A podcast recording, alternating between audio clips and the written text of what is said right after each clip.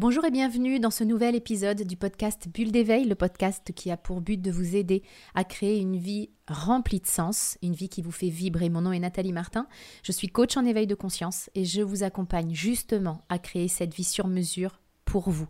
Je mettrai dans la description qui accompagne ce podcast tous les détails pour en savoir plus sur le comment nous pouvons travailler ensemble pour créer une vie qui vous fait vibrer. Comment pardonner à une personne qui nous a fait du mal? Il peut nous arriver à tous d'être blessés par quelqu'un. On peut éprouver du ressentiment pour la personne qui nous a fait souffrir et on peut se sentir incapable de pardonner. Parfois on sait que ce serait bon pour nous, mais on n'y arrive simplement pas. Avant d'explorer les clés que je veux vous donner pour réussir à pardonner, j'ai envie qu'on s'attarde sur ce que pardonner signifie. Parce que bien des fois, on ne parvient pas à pardonner, voire même on ne veut même pas l'envisager, parce qu'on comprend mal ce qu'est le pardon et on le confond avec tout un tas d'autres choses dont on ne veut surtout pas. Faut donc bien comprendre ce que le pardon n'est pas. Dans un premier temps, pardonner, c'est pas oublier, c'est pas nier ce qui s'est passé. C'est pas devenir amnésique et tant mieux, parce que sinon ça voudrait dire qu'on n'a rien appris de cette expérience et qu'elle nous a juste fait souffrir. On serait donc pas à l'abri que la même chose recommence. Deuxièmement, pardonner, c'est pas cautionner, valider ou en redemander encore. C'est pas parce que je pardonne que je suis d'accord avec ce qui s'est passé et que j'ouvre grand la porte pour que ça recommence.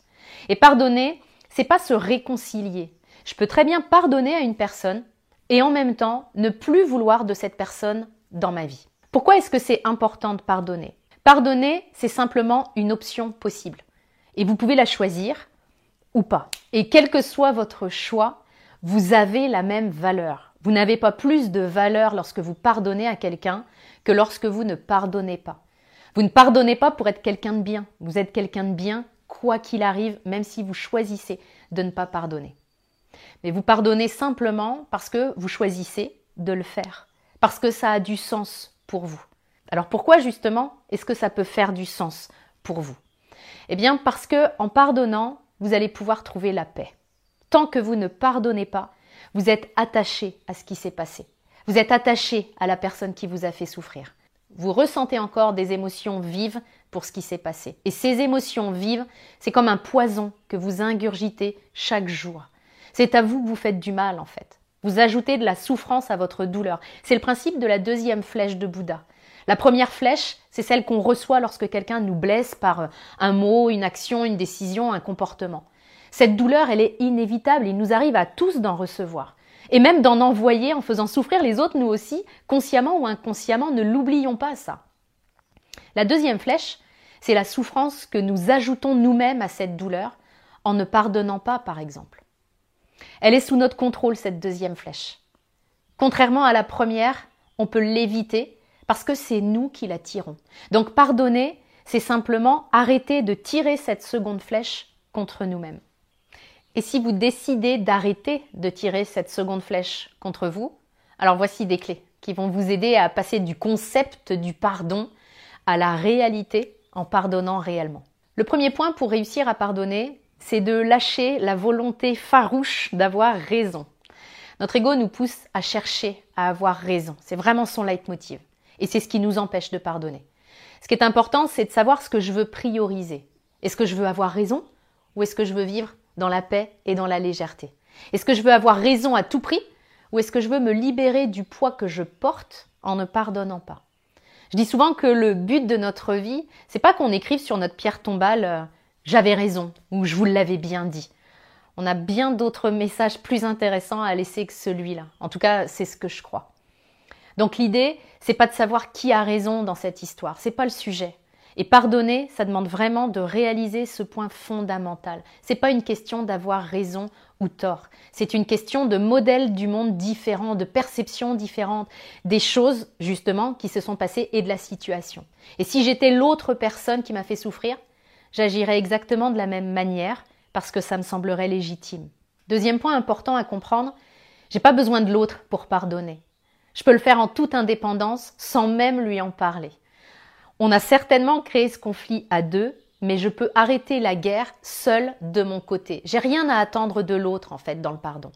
J'ai pas de reconnaissance à attendre, je vais pas recevoir de médaille et peut-être que je serai la seule à être au courant que j'ai pardonné. Peu importe.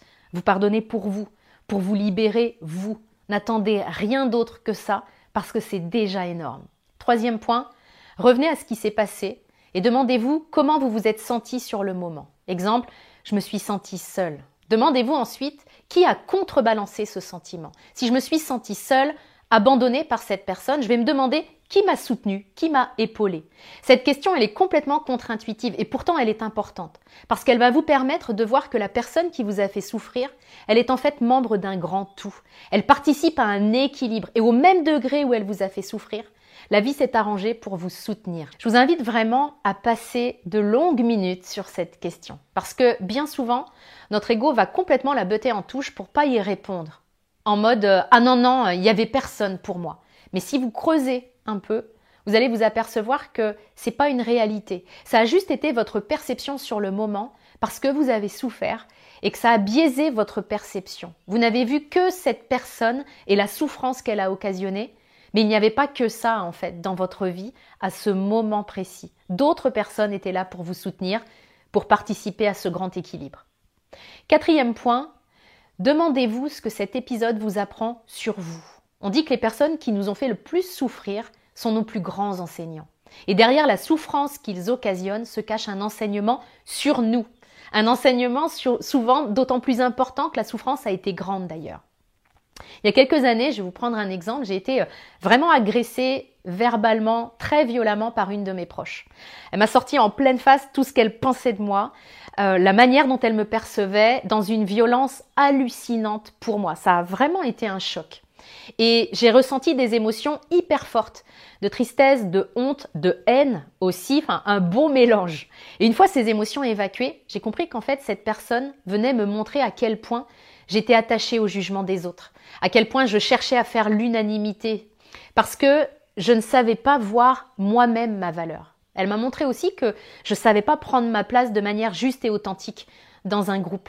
Et ça, c'est un enseignement qui vaut de l'or. Alors, je me serais bien dispensée de cet épisode, mais en même temps, j'avais vraiment besoin de cet enseignement pour passer au niveau supérieur dans ma vie. Aujourd'hui, je ne parle plus à cette personne. C'est ce que je vous disais tout à l'heure. Pardonner, c'est pas forcément vouloir refaire ami-ami.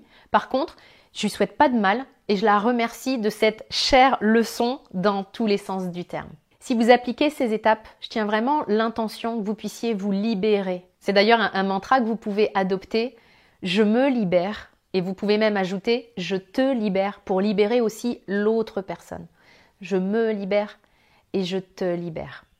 Vous trouverez euh, tous les détails dans la description pour que euh, on puisse le faire à l'intérieur de mon programme de coaching. Je vous souhaite le meilleur. Je vous retrouve la semaine prochaine dans un nouvel épisode du podcast Bulle d'éveil.